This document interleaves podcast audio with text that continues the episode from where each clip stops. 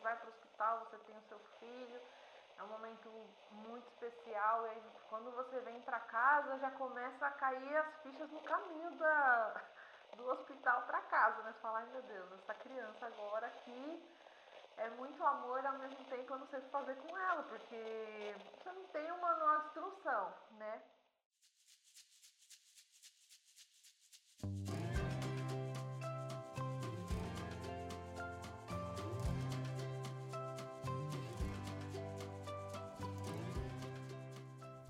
Olá, seja bem-vindo! Eu sou o Eduardo Nemer, analista de marketing na sua TV, e começa agora mais um episódio do Fala Bocão, podcast exclusivo para os nossos comunicats. E como vocês sabem, a gente adora comemorar os momentos especiais da vida. E com o Dia das Mães se aproximando, nada mais justo do que convidar essa mãe de primeira viagem que é tão importante para nós. Hoje, a minha super convidada é a Patrícia Rocha, gerente de Customer Success no Grupo Comunix apaixonada por gestão de pessoas e a mamãe do ano que teve seu primeiro filho no meio de uma pandemia mundial. Bom, em primeiro lugar, bem-vinda, Pati. Para começar, conta pra gente, qual é o segredo para tudo fluir tão bem na sua vida? Oi, Edu. Muito obrigada pelo convite. Adorei participar.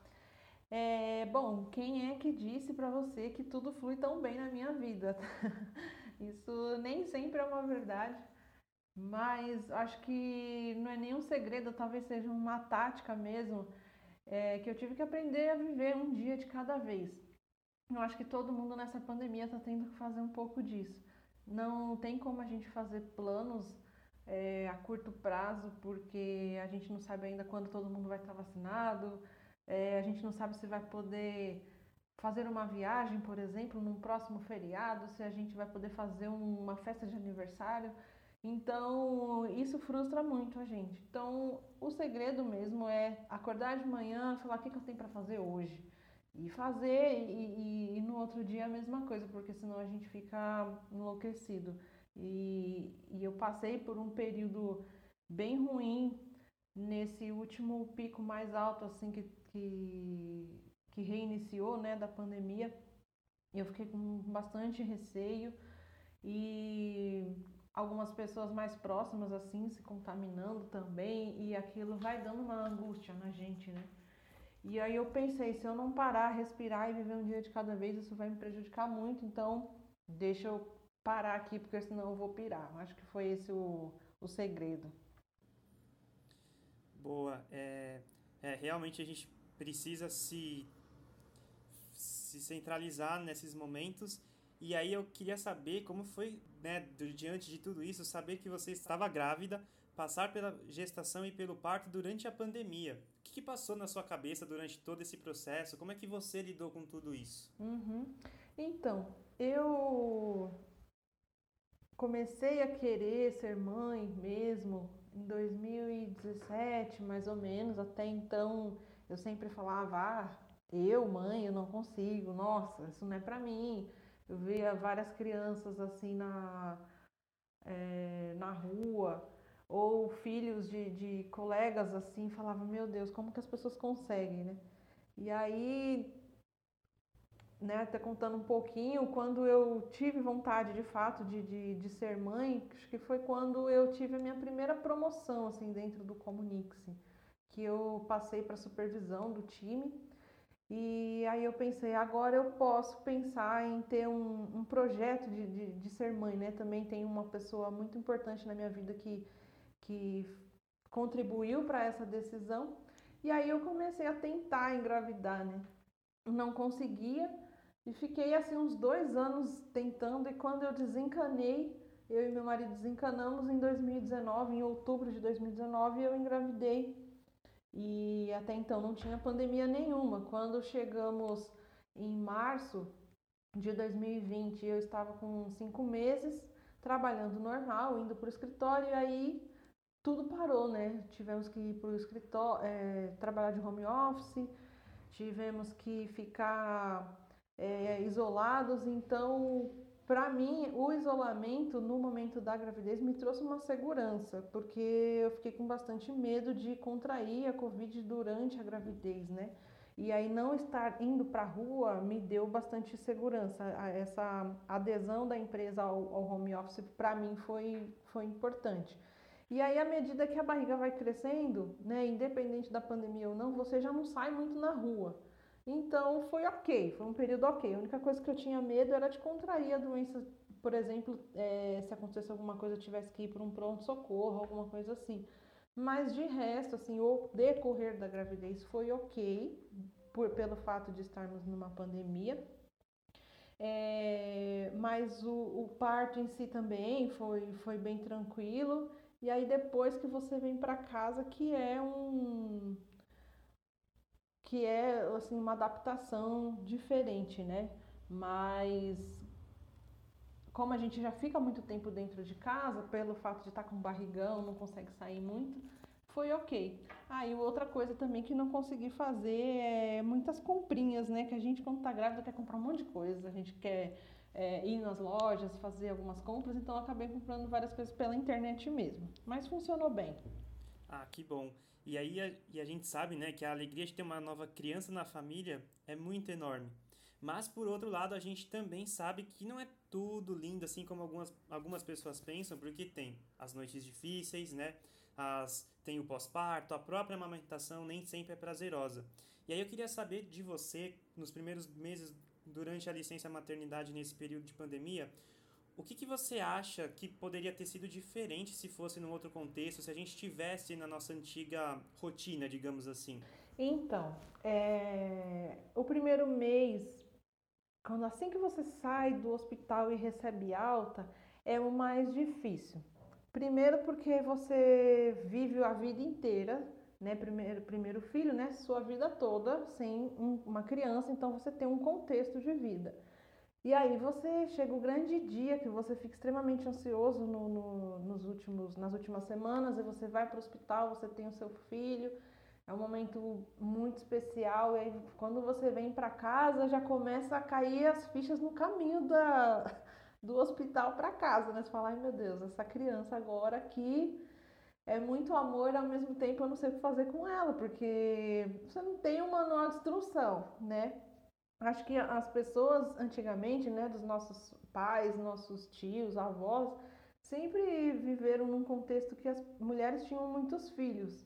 Então a casa vivia sempre cheia de criança, ou tipo a sua avó tem vários filhos, então os mais velhos cuidavam dos mais novos. Então quando aquela uma pessoa tinha um filho na família, ela já sabia mais ou menos o que fazer, porque ela já de repente cuidou de um primo, cuidou de um irmão mais novo. E hoje a gente vive numa, numa realidade, né, que a nossa sociedade é, tem em média dois filhos por, por mulher, né? É, essa é uma média né, do, do Brasil hoje. Então a gente não sabe muito o que fazer. E aí você vem para casa e é tudo por instinto, simplesmente você faz. É, simplesmente você começa a entender como é o funcionamento daquele ser ali. Ele tem uma rotina. Você começa a entender se ele está chorando, se é fome ou se ele está sujo, ou se ele está irritado com alguma outra coisa. E aí, várias vezes você demora a entender isso, a criança fica chorando, você chora junto, e aí você fica desesperado. Enfim, no fim das contas, né, as coisas vão é, fluindo. A, a gente parece que aprende a ser mãe ao mesmo tempo que a criança também não sabe nada daquele mundo. Ela tudo para ela é novidade. Então é uma novidade para todo mundo. Os primeiros três meses são muito difíceis e eu acredito que nesse contexto de bebê recém-nascido, com pandemia ou não, não muda muito. Por quê? É, quando a gente tem um bebê, principalmente a mãe, né, que está naquele período de resguardo e tudo mais, a gente só sai de casa mesmo para levar a criança no pediatra. E só. Não, não tem muito o que fazer. É, é, primeiro porque a criança não tomou todas as vacinas, então você não pode expor ela a muitas visitas na sua casa, nem levar em alguns lugares. Você não pode passear, enfim. É, pelo menos três meses, assim, tem gente que gosta de deixar é, mais isolado assim até uns seis meses, até para passear e tudo mais, não tem muita coisa que você possa fazer, socializar com aquela criança. Então, nesse sentido de pandemia, a única coisa que eu brinquei assim com as pessoas era, enquanto eu tô aqui me recuperando com um nenenzinho pequeno, pelo menos eu não tô vendo ninguém postando foto que tá indo beber, ir pro rolezinho, fazendo alguma coisa, então tá todo mundo que nem eu. Exatamente. E até porque, né, um, um filho assim não vem com manual de instruções, então você tem que ir descobrindo a rotina, tudo dele, né? E aí, pegando esse gancho, como é que foi a, o seu retorno para o trabalho remoto? Assim, quais foram as dificuldades para você dividir a atenção com, com o bebê ao longo do dia? Como que foi também esse processo para você, para voltar ao trabalho só aqui no home office? Uhum. Então, aí foi quando o bicho pegou mais, foi realmente a volta ao trabalho. Porque enquanto eu estava de licença, é, meu tempo era 100% bebê. E aí, quando eu voltei a trabalhar, é, no início minha mãe, maravilhosa, assim, me ajudou muito, ficou com ele para eu poder trabalhar. Só que minha mãe já tem uma certa idade, né? E aí ficar com tempo, atenção, seguir os horários, a risca. E minha mãe também passou uns dois meses depois ela teve que fazer uma, uma cirurgia e aí eu tive que me virar de outras formas. Ele começou a ficar comigo e, e eu trabalhando ao mesmo tempo. Aí foi quando eu quase surtei, porque não tem como. É, simplesmente não dá. Eu tiro o chapéu assim para professoras, é, essas tias de creche, que cuidam de 20 ao mesmo tempo, porque não tem condição de trabalhar e cuidar de criança ao mesmo tempo, principalmente porque é muito pequenininho. É, não é uma criança que você fala, ó, oh, vai lá, põe a comida no prato e come, ou vai tomar banho. Não, você tem que parar o que você está fazendo para fazer para ele. Então, é muito, muito difícil. Aí depois teve um outro momento que a minha enteada ficou com ele também um período, só que agora ela já arrumou um trabalho e não está podendo mais. E aí eu estou dividindo hoje meu tempo com a minha mãe. Eu fico com o meu filho na parte da manhã e minha mãe fica com ele na parte da tarde para não ficar sobrecarregado para ela nem para mim. E aí eu consigo me dedicar mais é, ao trabalho no período da tarde. Então, nesse ponto de cuidado com a criança para voltar a trabalhar, a pandemia de fato pegou muito pesado com com as mães, né? A gente não tem escola, a gente não tem a creche para deixar, né? Hoje as escolas até estão funcionando, as creches também, só que com uma capacidade reduzida.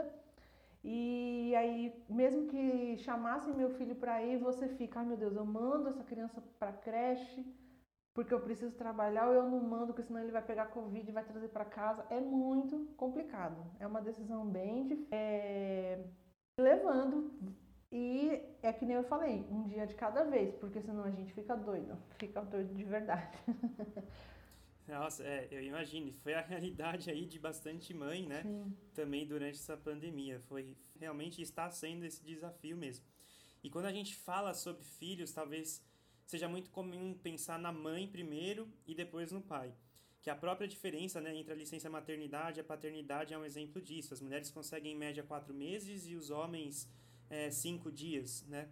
E, e eu dei todo esse rodeio, Paty, para te perguntar como é que, assim, tem sido a sua rede de apoio, né? Como é que está sendo também agora nesse momento, assim, para também administrar tudo isso para te ajudar a cuidar do seu filho e também com o seu trabalho, com o seu dia a dia, né, a rotina mesmo. Sim, é como eu estava explicando um pouquinho, né? Minha mãe ficou com ele, fica hoje ainda meio período do dia. É muito importante ter com quem contar. É, conheci mulheres, assim, principalmente na pós, que vieram de outra cidade e que aqui em São Paulo só era só ela, o marido e o filho e não tinha ninguém com quem contar, e pagava uma, uma babá, mas tipo, agora nesse contexto de pandemia, a pessoa não pode colocar uma pessoa de fora dentro de casa, né? Então, ter com quem contar é muito importante, assim. Então, tem minha mãe, tem minha enteada, é, tem outras pessoas da família que, se eu precisar, se eu gritar, eu sei que eu posso contar, amigos, assim, mas acaba sendo sempre as pessoas que estão mais próximas, assim, da nossa casa, né, até por conta da, do isolamento. Mas o pesado mesmo, por mais rede de apoio que você tenha, o pesado sempre é com a mãe, não tem como.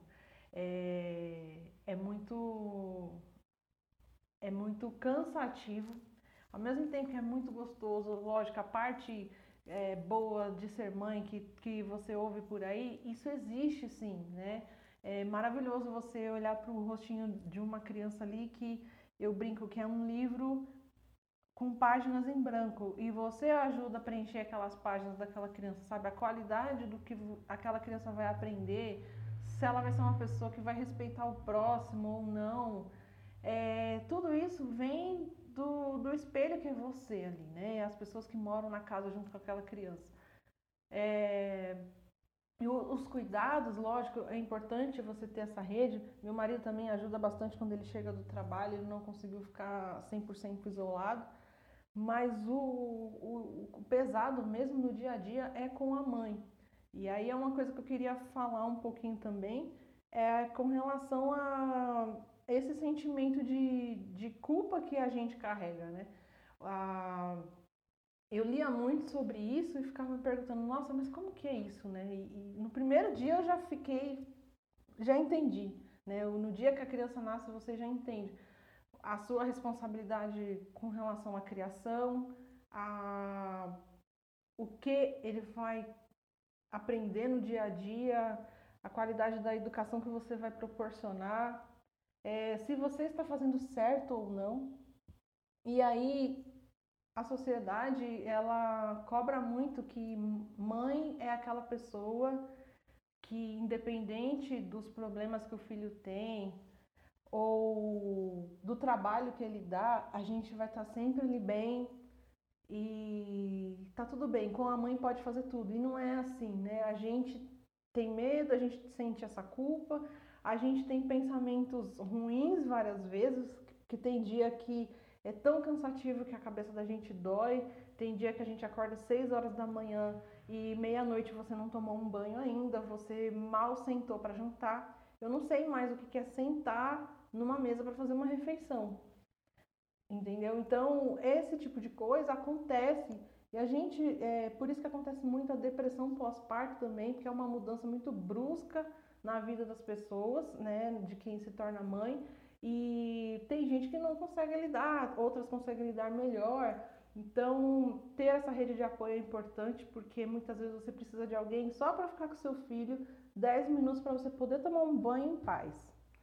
E, e, é a melhor coisa que você pode fazer por alguém. Então, dica aí, galera, se forem visitar alguma mamãe que acabou de ter um filho, oferece, né? Tem gente que tem vergonha, assim, mas oferece. Cara, eu fico aqui com o seu neném, eu fico olhando, você quer fazer alguma coisa? Você quer tomar banho para lavar o seu cabelo? Sabe? Você quer ir no banheiro mesmo? Não, gente, às vezes não dá. É muito corrido. É muito corrido. Quando está em período de amamentação, é, de três em três horas a, a criança precisa mamar para ganhar peso. Então, assim, são várias coisas que a gente precisa se acostumar, aprender e isso e aquilo. E é tudo muito gostoso, mas ao mesmo tempo é muito trabalhoso. E a gente ter que conciliar isso com a nossa vida moderna hoje, né? A gente não é que nem a nossa mãe, a nossa avó, que nasceu para ser dona de casa e ser mãe e ponto. A gente ainda quer fazer isso, né? Ainda assim, que eu digo, algumas mulheres ainda querem ter esse papel, tem muitas que eu super respeito, não querem casar, não querem ter filho e tá tudo bem. Eu acho que, que o grande lance bacana dos dias de hoje é a gente poder ter essa opção de escolha, mas a gente ainda tem pessoas que querem ser mãe, ser dona de casa, sim, querem ser esposas também, mas também querem ter as suas carreiras, querem viajar e, e ok. E a conciliação de todos esses papéis é o mais difícil no dia de hoje, na minha percepção. É verdade. Até porque mãe também é ser humano, também tem precisa, né, do de, de desse autocuidado dela também, né? O tempo para ela também é necessário até para poder cuidar do seu filho com a cabeça equilibrada da medida que for possível. Isso é realmente é muito importante. Você tocou num ponto bem importante, Paty. E agora que a gente falou sobre maternidade, você também tem outros papéis que é além de ser mãe. Então eu queria te perguntar que, que você que é apaixonada por gestão de pessoas, diz pra gente algumas dicas aí para quem quer ser um bom gestor, o que, que essa pessoa precisa fazer, ser gestor da sua própria vida mesmo, gestor da carreira profissional? Quais são as dicas? O que, que essa pessoa precisa fazer?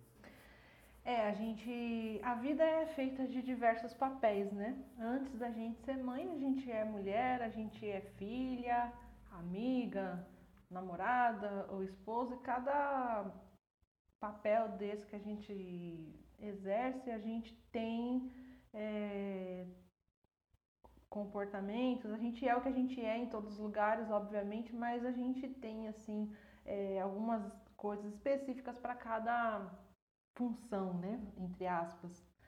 É, mas a, a, questão de gestor, né? A gestão ela começa primeiro da sua vida mesmo. Para a gente conseguir gerir bem pessoas empresas, coisas desse tipo, eu, particularmente, eu passei a fazer isso bem, eu acredito, depois que eu consegui atingir um maturamento, um, desculpa, uma maturidade é, pessoal e profissional. A gente precisa conseguir lidar bem com as nossas questões, com o que a gente é. A gente precisa entender o que a gente é, as nossas limitações, os nossos medos, é, as nossas vontades e principalmente a, os nossos potenciais. Então, quando a gente entende exatamente onde você quer chegar, é, o que, que eu preciso fazer para chegar lá e quais são os meus pontos mais vulneráveis que eu preciso melhorar, isso dá um poder muito grande. E aí você consegue gerir melhor a sua vida. Você consegue gerir melhor as suas amizades, os seus relacionamentos, a sua vida financeira e isso te dá uma maturidade para você crescer mais profissionalmente. Quando eu consegui atingir essa maturidade na minha vida pessoal, é, foi muito claro para mim assim. A minha primeira promoção ela veio meio que na sequência, então aconteceu muito, tudo muito ao mesmo tempo assim na minha vida, né? E e aí quando você se conhece, você consegue lidar melhor com as pessoas você consegue respeitar melhor as pessoas respeitar o tempo das pessoas. Porque para a gente gerir pessoas, é, a gente precisa, é um exercício o tempo todo de, não só de demandar, de, de querer extrair da pessoa os indicadores melhores ou os melhores resultados, mas é também de forma genuína você conseguir se colocar no lugar daquela pessoa, tentar entender o que, que ela é, qual o contexto que essa pessoa vive fora do trabalho, tentar se aproximar para que juntos a gente chegue a um resultado. Eu acho que foi uma, uma coisa que eu aprendi assim ao longo do, dos anos, é a gente ter parceiros mesmo. O gestor tem que conquistar o, o time para que todos sejam parceiros e dessa forma conseguir chegar num resultado melhor. Demais, demais. É, e agora, só para a gente poder encerrar uma última pergunta, né? Pegando esse gancho também, que a gente já falou sobre o passado, a gente já falou sobre o presente, agora eu quero saber do seu futuro. Como que você se vê daqui a 5 ou 10 anos? O que a Patrícia de hoje quer ser quando crescer? Legal, olha. É... Primeiro que eu não quero ter outro filho. É, é muito gostoso, mas esse é meu, meu projeto, eu já dou ele como ticado lá no meu caderninho e já, tá, já tô com o meu dever cumprido, só falta escrever um livro e plantar uma árvore, brincadeira. mas eu quero. Eu foco muito na minha, minha vida profissional para que possa refletir em alguns objetivos pessoais, assim. Então eu quero muito aprender mais. Agora estou tentando me desenvolver mais em questões comerciais e marketing também, para ter uma visão mais global assim do, do produto.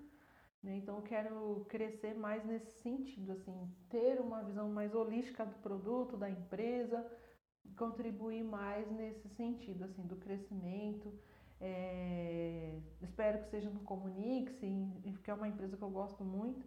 Mas caso a vida me leve para algum outro lugar, vai ser mais ou menos neste, neste caminho também, né?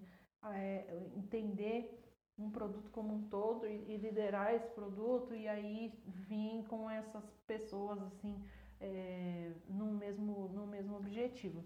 E viajar, eu preciso muito é, utilizar esses recursos que o trabalho é, é, proporciona para a gente, para a gente poder ter experiências. Experiências, acho que é tudo na, na vida da gente, assim. É, a gente vive numa vida muito corrida, a gente que tem essa faixa de idade, assim, a partir dos 18 até 40, 45 anos, a gente trabalha muito, a gente é, tende a se planejar, a casar ou ter filhos, tem gente que não, mas ou agregar alguma coisa, guardar dinheiro, enfim. E aí eu quero, né, daqui 10 anos eu estarei com 47 anos, eu quero que a partir dos meus 50 anos eu consiga já começar a desacelerar um pouco a, o volume de atividades, mas não parar de produzir. Mas essa correria que a gente vive, eu, eu queria mudar um pouco isso. Aí vamos ver o que, que a vida aí me reserva daqui para frente. Show de bola, Paty. Aí daqui 10 anos a gente vê o resultado, né? A gente compartilha isso de novo. É. Show, Se Deus quiser. Show de bola, Paty. Olha, eu só tenho que te agradecer por você topar vir aqui no nosso podcast, compartilhar sua história com a gente.